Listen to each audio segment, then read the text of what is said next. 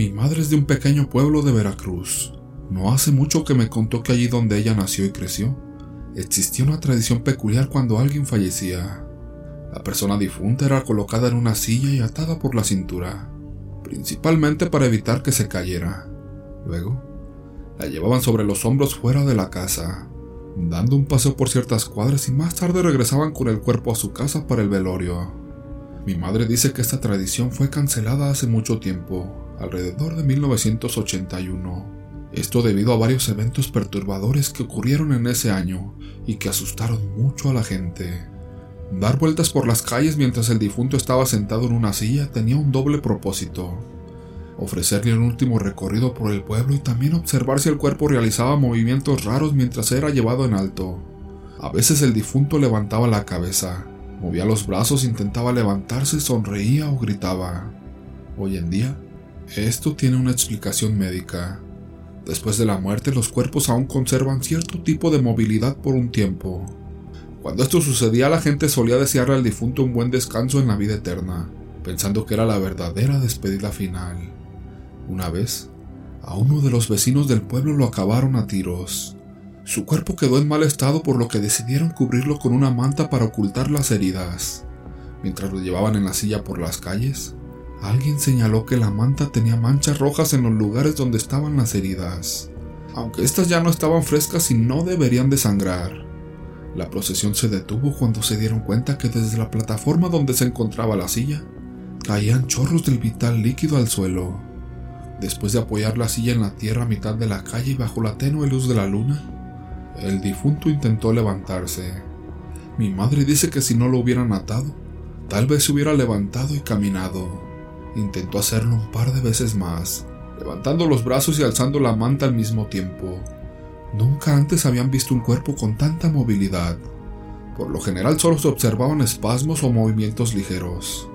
Sorprendente fue que el sujeto cubierto con la manta no solo habló, sino que pidió que lo liberaran de la silla y lo destaparan porque él no estaba muerto. Esto no podía ser ya que recibió tres impactos en la frente. El cuerpo empezó a reírse diciendo que todos éramos unos tontos y que iban a enterrarlo vivo. Mientras todos se alejaban, una mujer se acercó a quitarle la manta. El difunto seguía pidiendo que lo soltaran. Sin embargo, justo cuando estaban a punto de descubrirlo, cambió el tono de su voz a uno más grave, lo que provocó el doble de miedo en todos los presentes. La persona que se acercaba retrocedió y se alejó como todos los demás lo habían hecho. Se hizo un silencio, un silencio que cada vez generaba más tensión por el miedo a que se levantara aquel sujeto. Aunque el cuerpo ya no hablaba, aún movía la cabeza. Parecía girar en una dirección y luego en otra. Parecía estar desesperado. Mi madre dice que nunca supo si fue alguien, si fue el viento o si el mismo difunto lo hizo. El caso es que la manta salió volando por los aires y se fue, dejando al descubierto el cuerpo de aquel sujeto sentado en la silla, tal como lo habían colocado al principio, inerte, pálido y sin vida. Esa persona no parecía ser la misma que había gritado y se había movido bajo la manta. Se veía tan decaída como debía estar. Las heridas tampoco lucían como si estuvieran sangrando después del susto que se habían llevado. Contemplaron la posibilidad de regresar llevándolo sin la manta a pesar de su apariencia. El espectáculo fue mucho más siniestro de lo que ya era. Subieron la silla de nuevo sobre sus hombros y continuaron su camino. La procesión iba lenta, la gente elevaba sus oraciones un poco más alto que antes. Nadie quitaba la vista del cuerpo. Tal vez por eso no notaron inmediatamente que algo blanco se sacudía en el aire sobre ellos. No entendieron de qué se trataba hasta que cayó. Era la manta que cubría el cuerpo, la misma manta manchada de sangre. Cayó como si un remolino lo hubiera traído de vuelta. Lo taparon nuevamente permitiendo que se moviera una última vez antes de volver a meterlo a su casa. Momentáneamente, bajo la manta el cuerpo movió la cabeza en dirección a un hombre que venía en la procesión. Levantó el brazo, cerró el puño y apuntó con el pulgar hacia arriba y el índice adelante, como si estuviera formando una pistola con la mano. La persona que señaló fue quien acabó con él. Nadie lo supo ni lo entendió en ese momento pero el cuerpo había señalado a su victimario antes de quedarse inmóvil nuevamente, ahora sí, para siempre. Mi madre dice que ella no se enteró porque aún era una niña cuando ocurrió todo eso, pero que mi abuela le dijo una vez que ese hombre no querían dejarlo enterrar en el panteón, porque el cura dijo que había algo demoníaco en él. No sé si fue suficiente con lo que pasó, sin embargo, siguieron llevando a los fallecidos en hombros por las calles. Meses después sucedió algo que sí los hizo reconsiderarlo. Murió una comadre de mi abuela. Entre uno y otro evento no transcurrieron más de cuatro meses. La comadre de mi abuela murió por una picadura de serpiente. Se pensó que le echaron la víbora mientras dormía porque no había serpientes por allá, y menos de esas que eran muy venenosas. Además, en el terreno había signos de que alguien había entrado. Había huellas de pisadas y varas rotas. Hasta la mañana la encontraron tirada en el suelo, con los ojos abiertos y en una postura horrible. Hicieron lo que pudieron, pero según dice mi madre los huecos en su cara eran imposibles de ignorar. A la serpiente la encontraron enroscada en una de sus piernas. Por la noche la bailaron, pero primero la subieron a una silla y la pasearon por el pueblo. La cita fue para el atardecer, en el momento exacto en que se oscureciera completamente el cielo. Entonces llegaron los muchachos de siempre con sus antorchas recién encendidas para alumbrarles el camino. Esa vez aparecieron los de la silla como media hora antes. Se metieron a la casa, cargaron el cuerpo y se fueron. Se marcharon sin esperar la procesión, sin amarrar el cuerpo y sin encender las antorchas. En lugar de ir entre las calles, se encaminaron hacia los límites del poblado en dirección al cerro.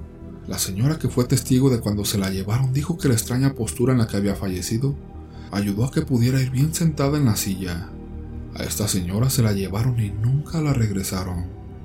La gente del pueblo se organizó para buscar el cuerpo robado y a los que se la llevaron, pero por más vueltas que dieron, Nunca los encontraron. Mi abuela sugirió que fueran a buscar al cerro, pero no dijo por qué. Se fueron y regresaron como a las dos horas porque no encontraron a la gente que supuestamente vivía por ahí. Digo que supuestamente porque nadie había visto antes ese asentamiento. Mi abuela los acompañó siguiendo un sendero que jamás habían usado, y en la noche llegaron al lugar. Encontraron puros restos. Las casas, los establos y todo estaba reducido a cenizas. Estaban buscando cuerpos pero no los encontraron. Parecía que esas personas lograron huir. Al menos eso se pensó por un par de minutos, hasta que encontraron 12 tumbas al final de la quemazón. La tierra que las cubría se veía fresca. No sé a quién se le habría ocurrido sumar una más. Seguramente pensando que encontrarían a la mujer que se llevaron en la silla. Habiendo excavado lo suficiente lejos de la superficie, encontraron un cuerpo en malas condiciones, pero no era el de la comadre de mi abuela, sino el de un hombre. Habiéndose olvidado un poco del suceso, dos o tres noches después una de las primas de mi madre fue enviada a la casa de una vecina a pedir un par de huevos. Ni siquiera alcanzó a llegar a medio camino cuando se encontró con unas personas que no eran del pueblo. Estos venían con una silla vacía. La prima de mi madre se regresó a advertir a mi familia y salieron a ver, pero ya no encontraron a nadie. Mucha gente empezó a salir a la calle y dicen que frente a la casa de la comadre de mi abuela, aquella que le perteneció al cuerpo que se robaron, encontraron a una persona lanzando piedras con la intención de dañar el techo de tejas. Era alguien que claramente venía de fuera y que provocó daños a la pobre estructura de esa casa.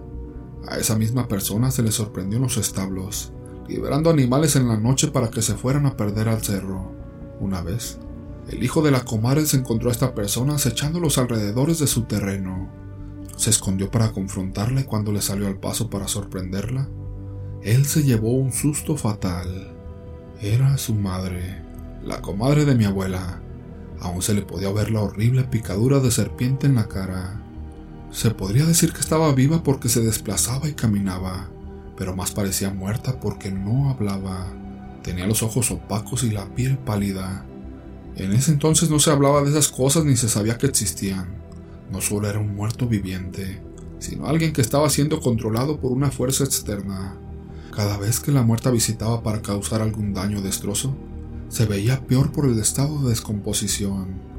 Cuando se le pregunta por esto a mi abuela, ella dice que está segura de que fueron los del cerro los que se la llevaron. Una de tantas veces que me contó la historia, se le salió a decirme que su comadre se lo merecía, le pregunté por qué y me dijo que porque fue ella la que empezó con lo de las víboras. Después del primer problema que tuvo, una noche subió al cerro con varias cosas y animales en un morral. Casi está segura mi abuela de que en ese morral llevaba las serpientes y que sorprendió a todos mientras dormían. Quién sabe a ciencia cierta qué fue lo que hizo. Pero tú sabes que no fueron pocas las tumbas recientes que se hallaron cuando fueron a buscarla al cerro. Tampoco se sabe qué les hicieron a estas personas o a sus cuerpos ya después de fallecidas.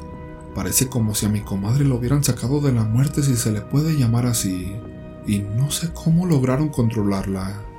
Ese fue el fin que se le conoció a la extraña tradición de pasear a los difuntos en hombros, amarrados en una silla.